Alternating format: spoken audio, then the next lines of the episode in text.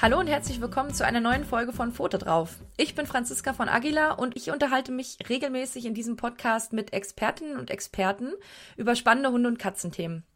Passend zu unserer aktuell laufenden Gesundheitsaktion unter dem Motto Alles in Bewegung soll es in dieser Folge um Hundesport und speziell um Zukunftssport gehen. Und dazu habe ich mir natürlich auch eine Expertin auf dem Gebiet eingeladen, und zwar Annik Busel. Vor zehn Jahren hat sie der Hundling gegründet, ein Unternehmen, das Trainingscenter und Geschäfte für Zukunft und Outdoorsport anbietet. Mittlerweile gibt es das auch an mehreren Standorten in Deutschland. 2013 kam das Magazin Dog and Sport dazu und seit 2015 bietet sie noch die Strong Dog Zukunftssport Events an, an denen auch ich mit meiner Hündin Sula tatsächlich schon einige Male teilnehmen durfte. Schön, dass du da bist, Annik. Hallo Franzi, ich freue mich.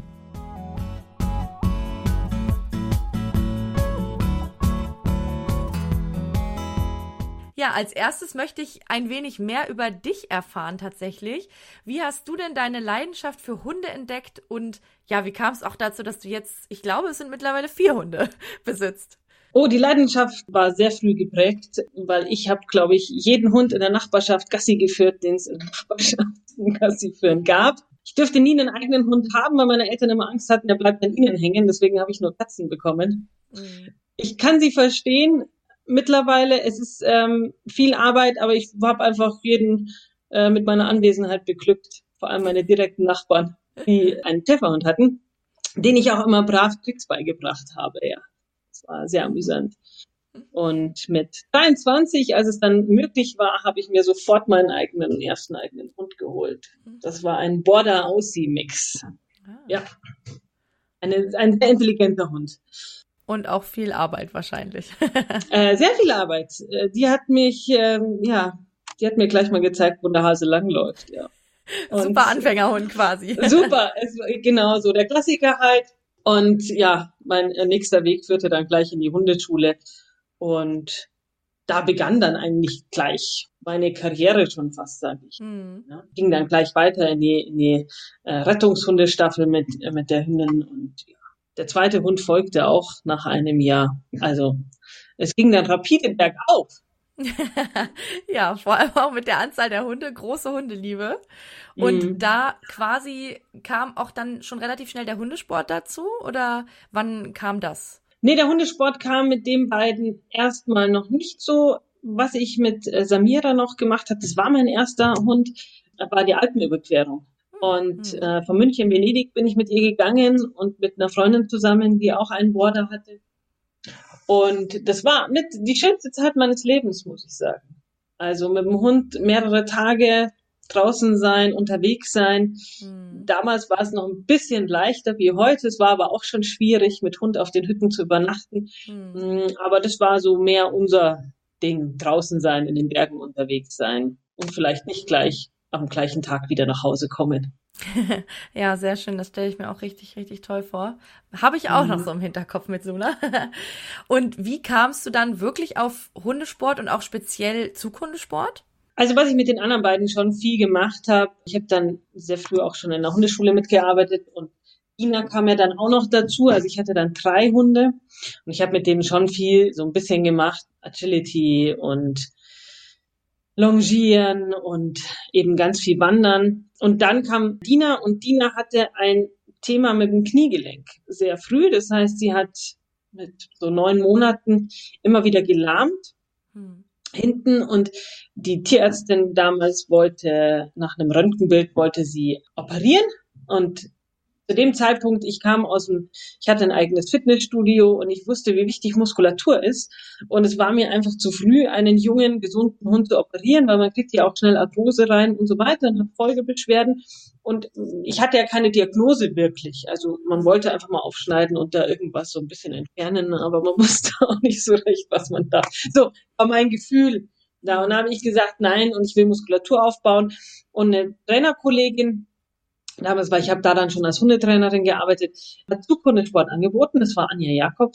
Und äh, sie war sozusagen der Grundstein dafür. Und mit Dina habe ich dann das erste Mal Zukunftssport gemacht. Und wie das so ist, du kennst es selber, wenn man diesen Sport einmal macht, also ich kenne keinen, der danach sagt, oh, war scheiße, hm. ja, habe ich keine Lust dazu, sondern meistens haben die Hunde ein unglaublich ja, unglaublichen Bock drauf. Die Menschen haben einen unglaublichen Bock drauf. So ist dann die Leidenschaft entstanden für diesen Sport. Hm. Ja. Und kannst du für die, die sich jetzt noch nicht damit beschäftigt haben und gar nicht wissen, was das ist, einmal erklären, was Zukunftssport bedeutet? Also was fällt da so drunter? Also Zukunftssport, über den wir zwei jetzt hier heute hauptsächlich reden, ist der Mono-Zukunftssport. Das heißt Canicross, Bikejöring und äh, Dogscooting. Mhm. Es gibt ja noch die Gespannfahrer sozusagen, die Mascha. Und wir sind ja aber die Monozukunftssportler. Das heißt, wir spannen uns einen bis maximal zwei Hunde davor. Entweder laufenderweise, also wir versuchen hinterherzukommen, oder vor Bike oder vorm Scooter. Mhm. Ja, das heißt, da spannen wir überall die Hunde vor. Das heißt, die Hunde unterstützen uns aktiv in der Bewegung und das kann sehr schnell werden und Spaß machen. Kann Spaß machen, genau, wollte ich gerade sagen. Ja. Und wie kam es jetzt dazu, dass es von diesem Hobby, am Anfang war es ja ein Hobby für dich, ähm, das zum Beruf wurde und du jetzt sogar ja Trainingscenter und alles anbietest, was mit diesem Thema zu tun hat? Also nach diesem ersten Training war ich so geflasht von dem Ganzen, weil ich es eben auch nicht kannte. Damals war das ja auch wirklich noch eine Nische.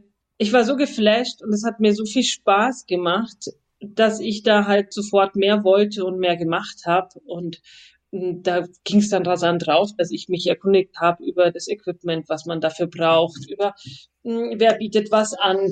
Ich habe ja dann damals auch meinen Laden schon gehabt und habe darüber dann auch hab erstmal Kurse mit Trainerkollegen angeboten.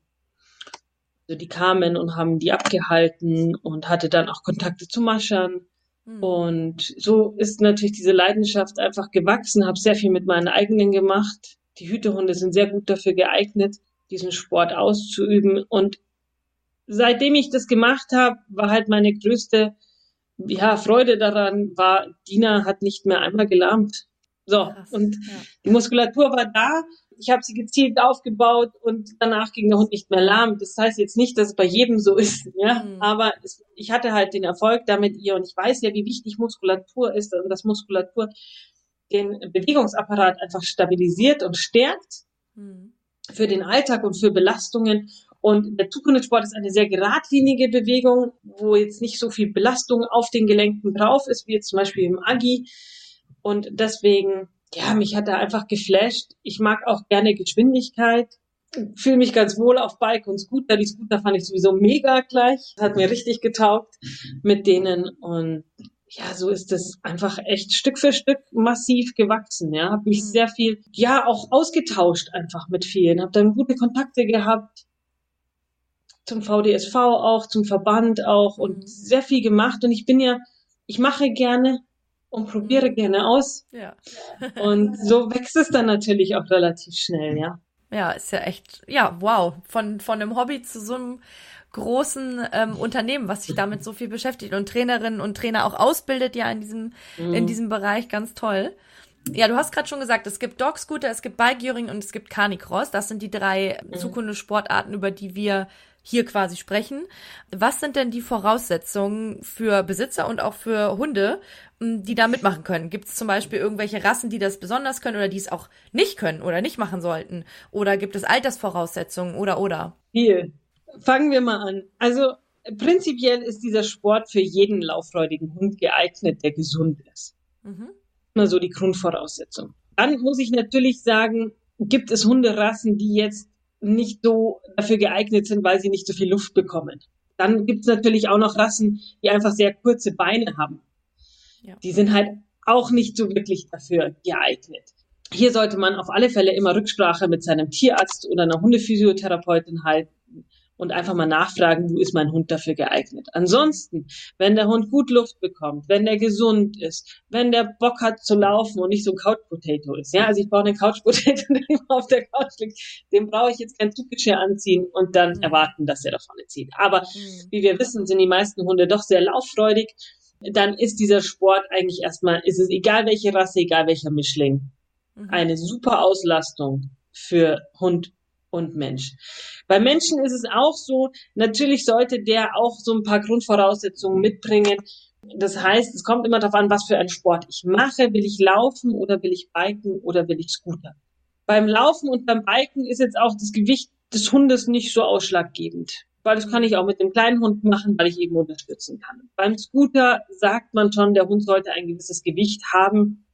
Hier scheiden sich so ein bisschen die Geister. Es kommt einfach so, ich sag mal, ab 15 Kilo aufwärts.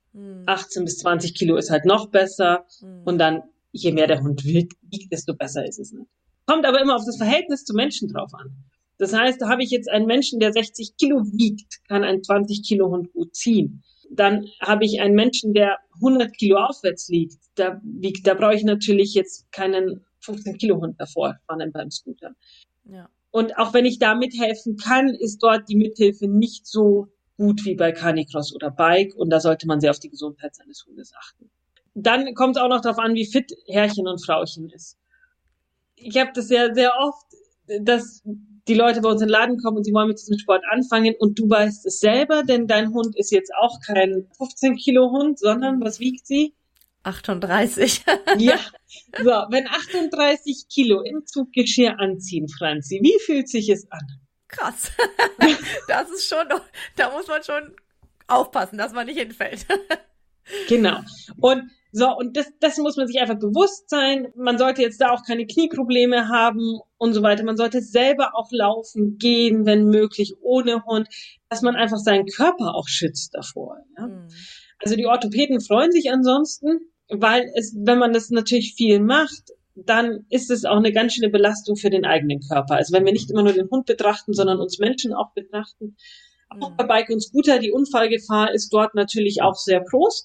Das heißt, man sollte sich auch sicher sein auf diesen Geräten und diese Geräte auch ohne Hund oft bedienen und trainieren mit ihnen. Mhm. Wie ist das Bremsverhalten? Wie muss ich reagieren, wenn rutschiger, schlammiger Boden ist?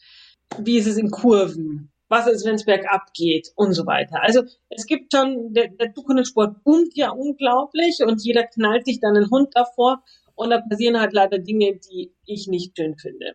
Und mhm da sollte man sich einfach an eine Zukunftsschule wenden oder an den Verband wenden und einfach Trainings machen und das, das einfach für Hund und Alter gesund bleibt und auch für die Umwelt.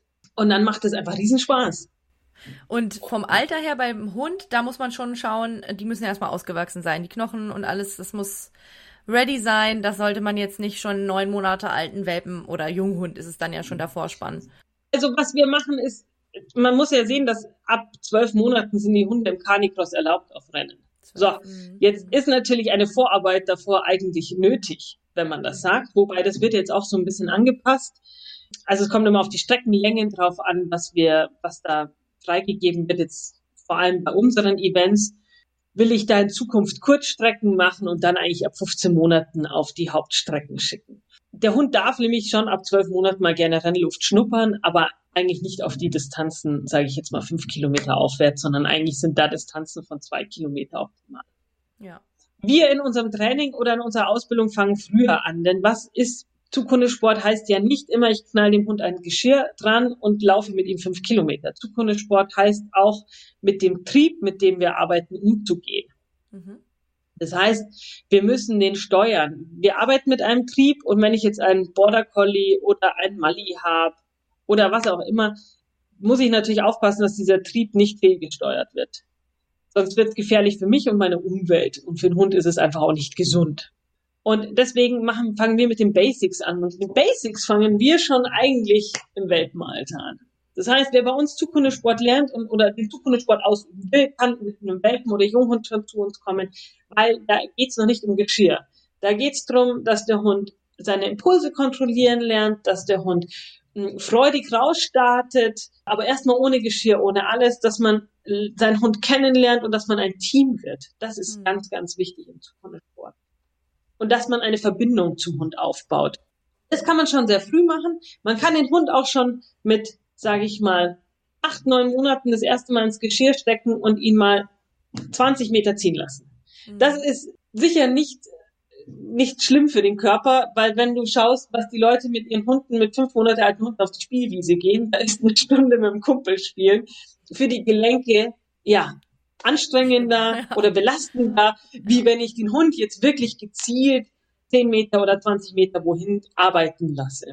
Mhm. Ja, also man kann schon vorher anfangen. Ich sage nur immer, das sollte man nicht alleine machen, sondern sollte man eben auch in einem, in einer Zukunftsschule oder in einem Zukunftszentrum machen oder beim Verband eben auch bei den Vereinen sich Hilfe holen, weil es kommt einfach da wirklich aufs Team drauf an. Habe ich jetzt einen Ridgeback, der einfach länger braucht, da kann ich einfach langsamer machen, oder habe ich eine kleinere Rasse, wie einen Irish Terrier zum Beispiel, kann ich da auch schon ein bisschen früher mehr machen. Und jetzt hast du ja auch schon häufiger das Geschirr vor allem erwähnt. Mm. Was braucht ja. man sonst so für Equipment, also für die einzelnen Sportarten?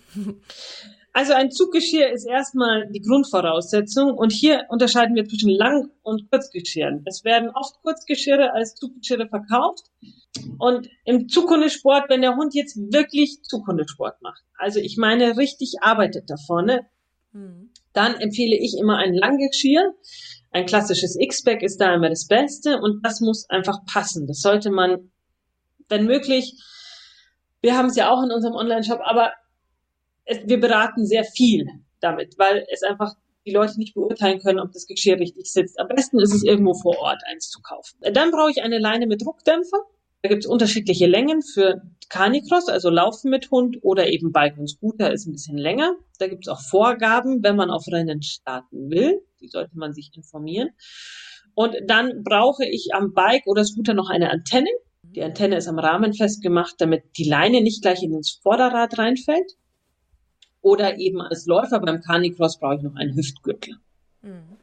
Darüber bin ich dann mit dem Hund verbunden. Es gibt noch sowas wie Panic Snap. Mm, das heißt, dass ich die Leine schnell von mir lösen kann. Ist auf Rennen oft nicht erlaubt. Ich bin jetzt auch nicht so der massive Freund davon, weil sie meistens aufgehen, wenn sie nicht aufgehen sollen. Ja. das heißt, wenn der Hund eigentlich jagen will oder sowas, äh, oder auf Rennen hatten wir es schon oft, und am Bike und Scooter, ich, also wenn ich einen Sturz habe, dann komme ich da nicht mehr hin, um das zu lösen. Ja, ich habe selber erlebt. Ich hatte einen schlimmen äh, Bike-Unfall. Das letzte, an was ich, also hätte, hätte ich machen können, wäre das Ding zu ziehen. Ja, deswegen. Ja. Mhm. Genau, das ist mal so die Grundausstattung. Wenn man die hat, dann ist man eigentlich voll versorgt. Bei Bike und Scooter braucht man natürlich noch Helm. Eine Brille empfiehlt sich und Handschuhe ganz klar, kann ich nur empfehlen, weil ich bin selber an der Hand genäht worden. Also Handschuhe empfehlen okay. sich. Wären empfehlenswert. Absolut. Mhm. Ist auch, wenn man in die Leine reingelangt, sogar auf Rennen, ich weiß nicht, wenn du bei uns startest, sogar da ist es eigentlich sinnvoll, sich Handschuhe anzuziehen, weil man einfach diese Leine, wenn die durch die Hand gleitet, einfach ganz schnell Reibungen verursachen kann. Mhm. Und das einfach wehtut. Und mit Handschuhen hast du einfach das Problem nicht. Dazu kommt, dass unser Sport ein eher Herbst-Wintersport ist und wir ihn ja im Sommer nicht ausüben. Da ist es eh ein bisschen kälter und also ich habe immer gerne Handschuhe an. Und jetzt hast du ja schon erwähnt, wenn man so starten will, insbesondere mit Scooter und Bike, dann sollte man sich schon eigentlich professionelle Hilfe holen. Gibt es sonst irgendwelche ja, Vorbereitungen, die man selber als Halterin mit dem Hund noch vorher machen kann vielleicht? Also ist es so wichtig, dass man ja, dass man vorher, vielleicht hat man eine Couch Potato, man möchte aber, dass die Couch Potato sich ein bisschen mehr bewegt. Dann fängt man vorher an, schon mal ein bisschen größere Spaziergänge zu machen. Oder ja, geht man vielleicht alleine laufen. Oder ja, wenn der Hund noch gar kein Fahrrad kennt, dann sollte man den wahrscheinlich ans Fahrrad gewöhnen. Solche Dinge. Aber genau. grundsätzlich würdest du wahrscheinlich wirklich empfehlen, das professionell betreuen zu lassen, trainieren zu lassen. Am Anfang ja es, man kann den Zukunftssport dann sehr gut alleine weiter üben und machen, aber man sollte sich einfach Hilfe holen, um dass sich keine Fehler anschleichen. Was ja gerade am Anfang oft passieren kann. Und Fehler auszutrainieren ist immer schwerer, wie wenn man es gleich von Anfang an einmal richtig macht. Mhm. Ganz klar, wir brauchen das Ausdauertraining. Das heißt, beim Zukunftssport für die Hunde sollte der Hund auch gut neben dem Rad laufen können, dass ich auch mal längere Strecken machen kann. Er sollte auch neben mir joggen können, wenn ich jetzt zum Beispiel nicht so gern Rad fahre, sondern mehr laufe. Sollte er einfach auch mal neben mir laufen können und nicht immer nur vorne ziehen. Mhm. Die weit verbreitete Meinung übrigens ist ja, oh Gott, mein Hund zieht dann mehr im Alltag, ich kann alle beruhigen. Der Hund zieht dann weniger. Meine Hounds sind meine äh, leinenführigsten Hunde, die ich jemals hatte, weil sie es erstens ausleben dürfen und mhm. das dann einfach nicht mehr so brauchen und weil wir halt auch da ganz klar unterscheiden, Halsband ist nicht ziehen und Zuggeschirr bedeutet ziehen. Ja. Mhm. Und eine Begleitung ist auch deshalb wichtig, weil viele Teams sehen das jetzt, was wir da machen. Ich meine, es gibt genügend Fernsehbeiträge mittlerweile. Der, der, die Events haben Starterzahlen, die unglaublich sind. Wir haben im Norden haben wir über 1000 Starter an einem Wochenende in einem Hundesport. Mhm. Ja, das ist das ist schon Wahnsinn und die Teams sehen das und es sieht alles immer so so lustig aus. Ich meine, der der Strong Dog im Norden, der ist ja auch ist ja auch wirklich mehr ein Fun-Event. Ja, da mhm. ziehen ja viele Hunde nicht. Aber wenn ich das jetzt wirklich machen will, und der Hund mich da ziehen soll, dann sollte ich einfach mich einmal gescheit beraten lassen. Auf was lasse ich mich da ein? Und ist die Vorstellung, die ich im Kopf habe, denn überhaupt die, die zu meinem Team passt? Denn das mhm. passt leider nicht immer. Auch von der, nicht jeder kann einen sehr lauffreudigen, spritzigen 30 Kilo Hund fahren. Mhm. Vor allem, wenn er dann noch jagdlich ambitioniert ist. Also, ja. dass man da einen Abflug macht, ist eigentlich schon vorprogrammiert. Und hier sollte man wirklich die Basis schaffen, dass man das trainiert. Und was ich so schade finde in unserem Sport, ist, in kein, und das kenne ich von keinem anderen Sport, dass die Hunde sofort sofort geknallt werden und man sofort drei Kilometer macht.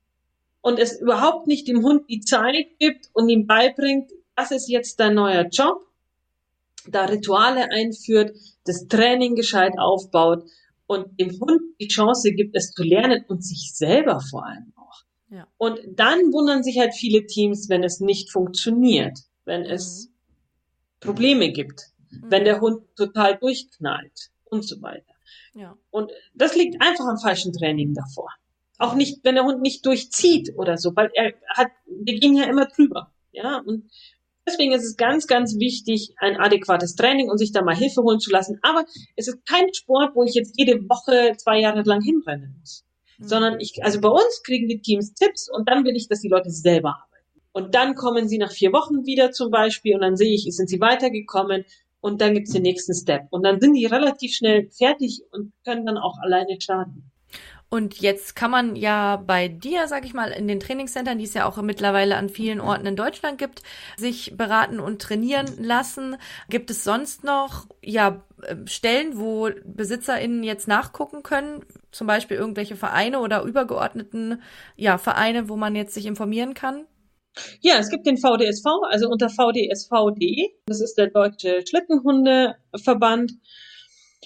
Da gibt es sehr viele Informationen die haben auch Rennen, haben auch Vereine. Da kann man sich definitiv erkundigen und nachfragen. Mhm. Und da kriegt man auch Auskunft, einfach mal hinschreiben, einfach mal auf die Seite gehen und schauen, ob ein Verein in der Nähe ist. Es gibt mittlerweile ja auch ganz viele Gruppen, die, die zusammen trainieren.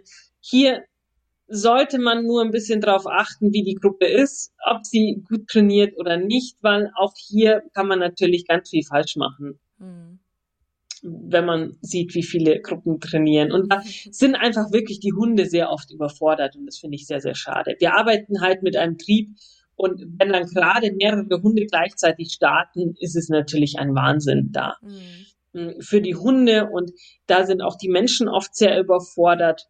Und da sollte man, es heißt nicht, dass man das nicht machen darf. Darum geht's nicht, sondern man sollte sich aber mal Gedanken machen, ähm, wie starte ich, wie ist das für meinen Hund, was zeigt er, und wie kann ich darauf reagieren? Okay. Ja, das geht jetzt auch schon in die Richtung meiner nächsten Frage. Da hast du auch schon ganz viel angeschnitten tatsächlich. Was so die klassischen Fehler sind beim Einstieg in diese Sportarten, die ja viele machen und die man aber vermeiden kann. Ich glaube, eins war jetzt eben schon den Hund vorspannen und direkt drei Kilometer laufen, ist genau. auf jeden Fall ein ganz klassischer Fehler. Oder genau. sich auch irgendwie vielleicht nicht Hilfe holen, obwohl man die ganz gut gebrauchen könnte am Anfang.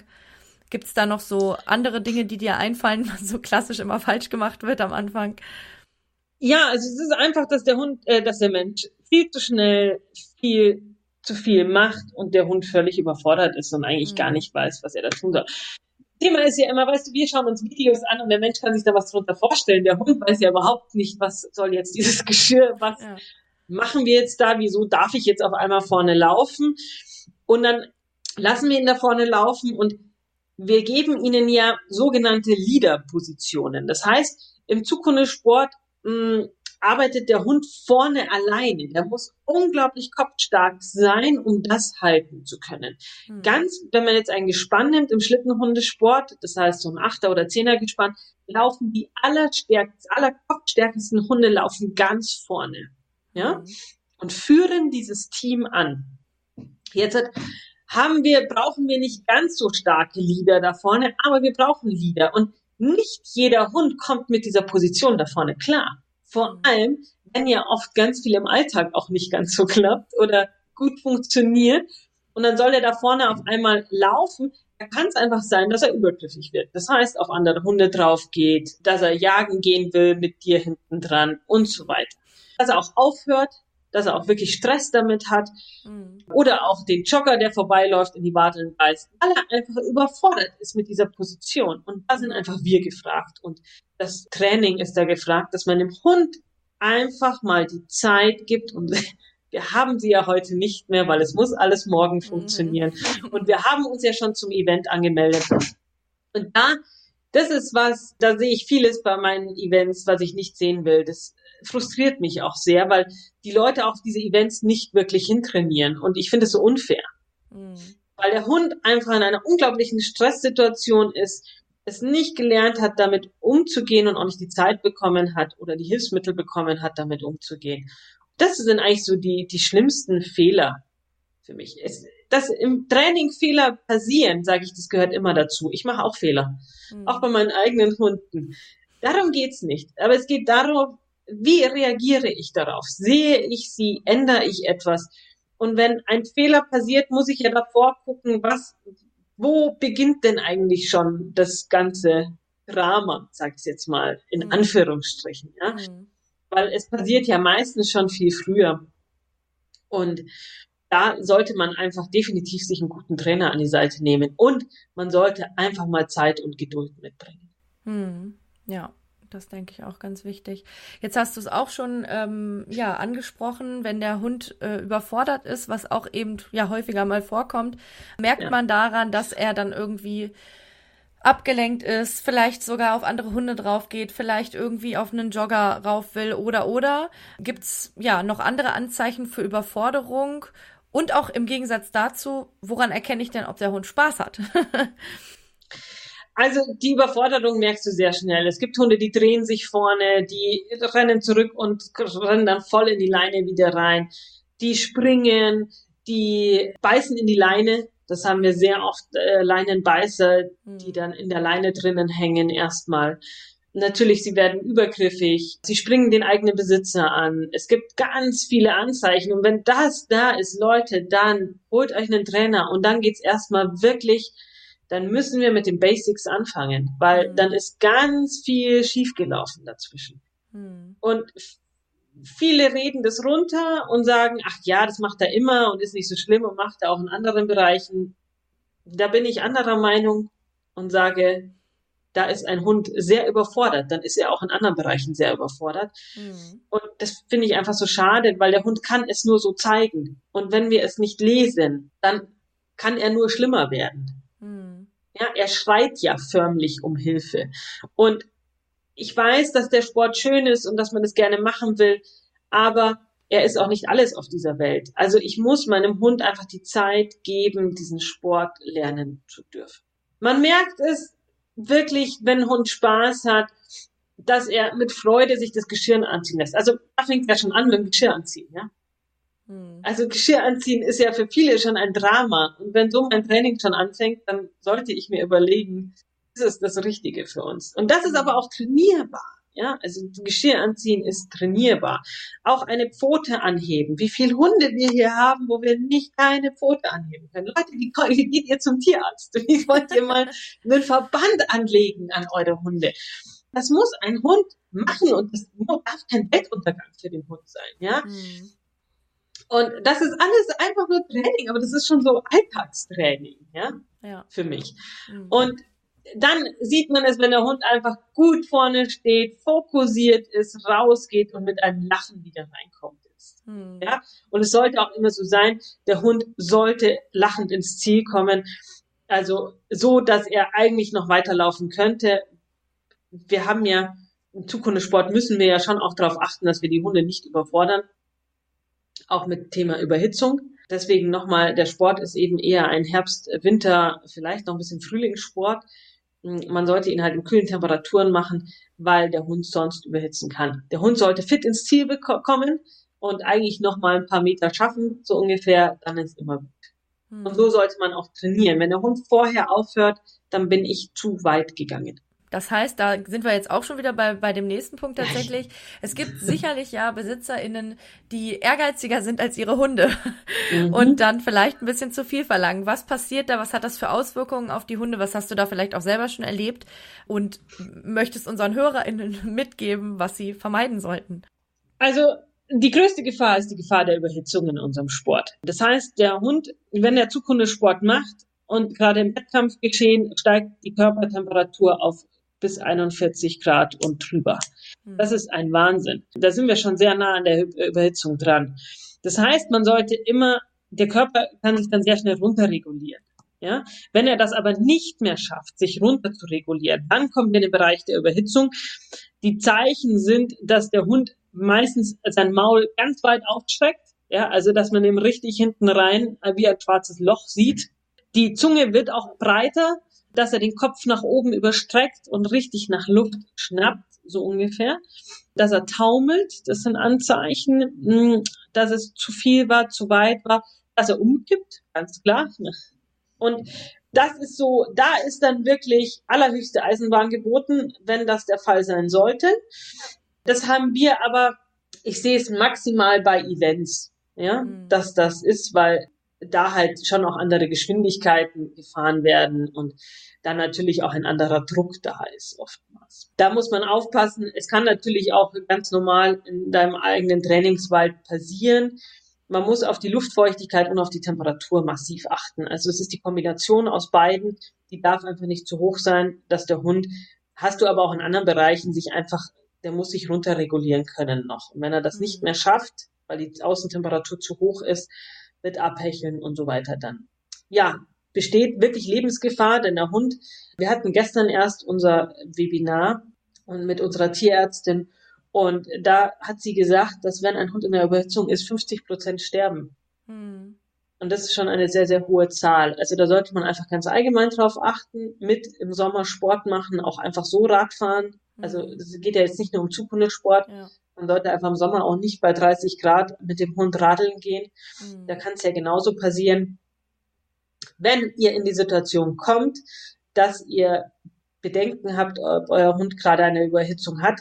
Es ist ganz wichtig, am besten ihn an der Leine, also sofort abschnallen natürlich, wenn ihr jetzt, wenn wir jetzt gerade im Zukunftssport sind, mhm. abschnallen und dann an der Leine gehen mit ihm versuchen, schauen, ob ihr irgendwo Wasser in der Nähe habt, aber nicht den Hund jetzt in den Bach reinspringen lassen oder so, mhm. sondern ihn ganz langsam reinführen, mm, dass er sich von unten abkühlen kann. Ja, nicht mhm. von oben, mhm. weil oben sind die ganzen kleinen Gefäße, die richtig aufmachen in dieser Situation. Und wenn ihr da Wasser draufhaut, dann machen die alle zu und dann kann wieder keine adäquate Abkühlung stattfinden. Und also Wasser gehen, Wasser anbieten, und dann auch relativ zeitnah zum Tierarzt gehen. Auch wenn der Hund danach wieder fit ist oder sich runterreguliert, würde ich einmal zum Tierarzt gehen und ihn nochmal checken lassen. Ganz wichtig. So, das ist jetzt wirklich Worst Case.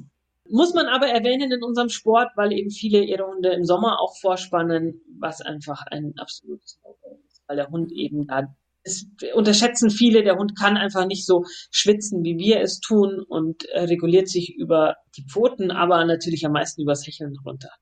Ich bin auch kein Fan in diesem Fall von einer Kühlweste. Wenn es zu warm ist, Leute, geht baden. Ja. Aber macht keinen Zukunftssport. Ja. So. Oder im kühlen Wald spazieren gehen, das reicht auch. Genau. Mhm. Ja, das ist jetzt das Schlimmste, äh, was wirklich passieren kann.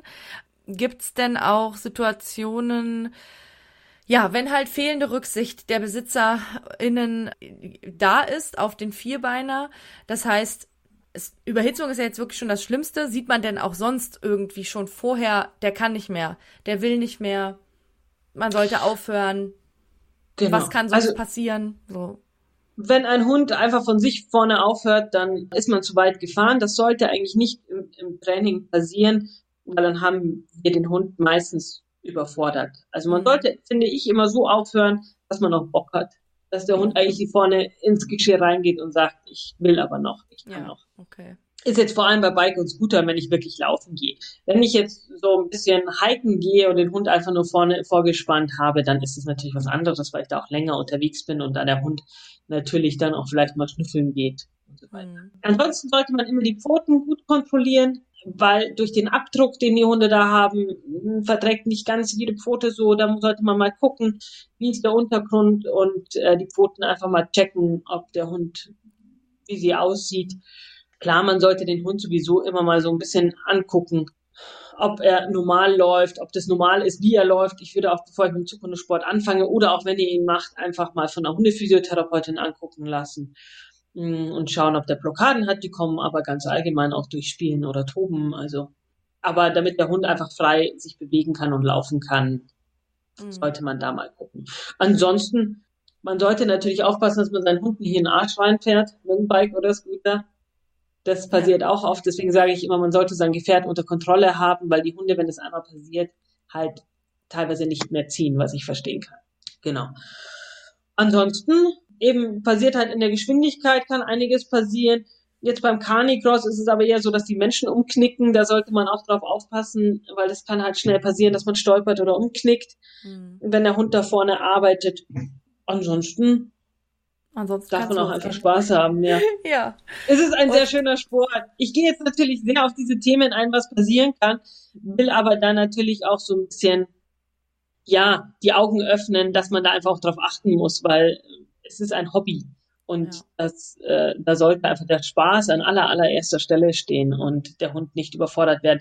Der, die, die größte Gefahr ist einfach natürlich da auch mit der Ehrgeiz des Menschen. Also mhm. das haben wir aber in fast allen Bereichen, wo der Mensch mit Tieren arbeitet, sei es jetzt im Hundesport oder im Pferdesport oder sonst wo, ist der Ehrgeiz des Menschen und da sollte man sehr darauf achten, mhm. dass es im Spaß bleibt und dass man sehr auf seinen Teampartner achtet.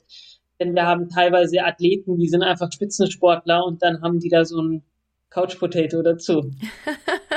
ja, okay. Also man muss mhm. sich schon wirklich sehr auf den Hund einstellen. Ich denke, das ist das ähm, Wichtigste, wenn man Sport mit dem Hund machen will.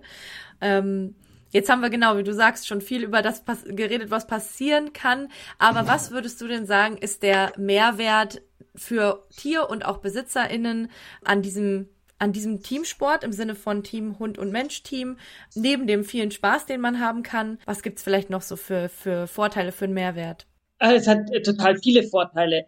Ein Vorteil ist, dass wir die Hunde ja immer mehr an der Leine führen müssen. Wir sie ja eh nicht ableinen dürfen. Und da der Zukunftssport einfach eine schöne Auslastung ist, weil immer nur spazieren gehen an der Leine ist ja auch ein bisschen Fahrt. Vor allem, wenn man doch ein bisschen einen aktiveren Hund hat, der vielleicht auch gerne an der Leine zieht, dann ist der Zukunftssport einfach total schön. Es ist ein unglaublicher Teamsport. Also man verbindet sich auf ganz neue Art und Weise mit dem Hund sehr, einfach geschichtlich gesehen ist es ja sehr spannend, dass wir ja um 1900 allein 150.000 Karrenhunde in Deutschland hatten und dass einige Verkehrsregeln aus dem Zukunftssport kommen, also die wir jetzt im Verkehr haben, wie das rechts vor links kommt, vom davon, dass Hunde vorgespannt waren in den Dörfern äh, und in den Städten und man da Regeln eingeführt hat und daher kommt zum Beispiel das rechts vor links. Und weil so viele Menschen mit ihren Hunden in, in, den, in den Städten waren und natürlich Ware reingebracht haben und so weiter. Und deswegen steckt es auch in so vielen Hunden drin, weil wir das ja jetzt nicht nur um 1900 gemacht haben, sondern seit Jahrtausenden mit den Hunden machen. Hm. Und irgendwie steckt es in beiden Seiten sehr drinnen. Und deswegen sage ich immer, es ist so eine uralte Verbindung, die wir da auf neue Art entdecken. Und das ja wirklich unglaublich spannend ist. Wir machen es halt jetzt halt als Hobby, früher galt es für unser Überleben. Und wenn man da mal Hunde und Menschen sieht, wie sie zusammenwachsen über den Zukunftssport, wie sie ein Team werden, wie sie sich neu kennenlernen, wie sie sich lernen zu vertrauen, dann hat es natürlich einen unglaublichen Mehrwert, den man gar nicht, da kriege ich immer gleich Emotions und Gänsehaut, weil ich sehe es natürlich auch so viel und habe da manchmal echt Tränen in den Augen, was da mit Hunden auch passiert, die von ängstlichen, ähm, sie trauen sich gar nichts zu sehr einfach souveränen Hunden entwickeln durch diesen Sport. Wenn man ihnen die Zeit gibt und eine äh, gute Führung bietet, dann ist es unglaublich, auch für die Besitzer, die teilweise heulend bei mir im Laden stehen, weil sie einfach so viel versucht haben und da einfach endlich mal eine Möglichkeit haben, zusammen mit ihrem Hund sehr positive Erlebnisse zu erleben. Richtig ja. schön. ja. Ja. Dann als letztes noch die Frage, du hast ja bei dir auch die Möglichkeit oder gibst mit deinen, mit deinen Trainingscentern die Möglichkeit, sich als Teamcoach ausbilden zu lassen. Ist das, also ist das Wording richtig, was ich gerade benutzt habe? Und kann das jeder machen, der Lust hat? Oder gibt es da bestimmte Voraussetzungen? Das bieten nur wir im Headquarter, bieten die Ausbildung zum Hund den Teamcoach, genau so ist es. Das kann eigentlich jeder machen, machen natürlich aber sehr viele Hundetrainer, die das auch anbieten wollen bei sich. Und wir haben aber auch immer so Quereinsteiger mit dabei oder auch Stores, die das Ganze verkaufen wollen, Produkte verkaufen wollen, die lassen sich ausbilden. Da sind wir gerade in einer massiven Umstrukturierung, natürlich durch Corona auch und wird viel online angeboten. Wir haben mit unseren Webinaren schon angefangen. Unsere Webinare kann man ja, sind schon online. Der erste Teil, der zweite Teil kommt. Und hier wird auch in der Ausbildung werden wir sehr viel auf online gehen, aber dann auch mit Präsenzzeiten und sehr individuell auf die Teams eingehen, weil jeder hat da so seine unterschiedlichen Bedürfnisse und denen will ich gerecht werden. Mhm. Also auch wie er danach ausbildet oder was derjenige dann anbieten will, da will ich einfach freier sein in der Ausbildung und das ist auch so ein bisschen, sage ich, was uns besonders macht, weil wir sagen jetzt nicht so, hier, wir haben das und klatschen das so hin, sondern mhm. ich will ja immer, dass das Team wächst, das dann auch andere Teams wieder ausbildet. Und da muss ich natürlich sehr individuell agieren.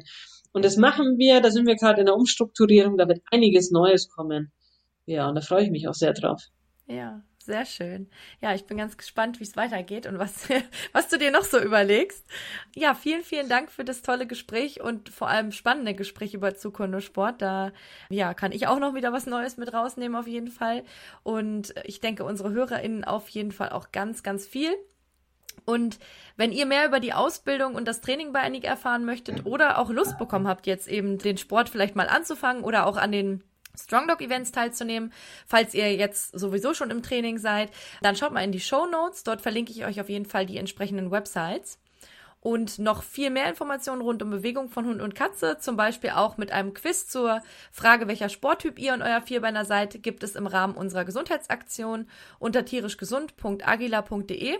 Den Link packe ich euch aber ebenfalls in die Show Notes. Wir freuen uns sehr über Feedback zum Podcast unter podcast.agila.de oder auch als Bewertung auf den gängigen Podcast-Plattformen, auf denen das eben möglich ist. Unsere nächste Folge hört ihr am 28. Oktober, da freue ich mich auch schon sehr drauf. Und jetzt wünsche ich euch ganz viel Freude bei der Bewegung mit eurem Vierbeiner, vielleicht sogar mit einem neuen Hobby, das ihr jetzt mit dieser Folge entdeckt habt. Und ja, vielen Dank nochmal an Annik. Danke, Franzi. Ich freue mich, dich im Herbst wieder zu sehen. Ja, wir freuen uns auch.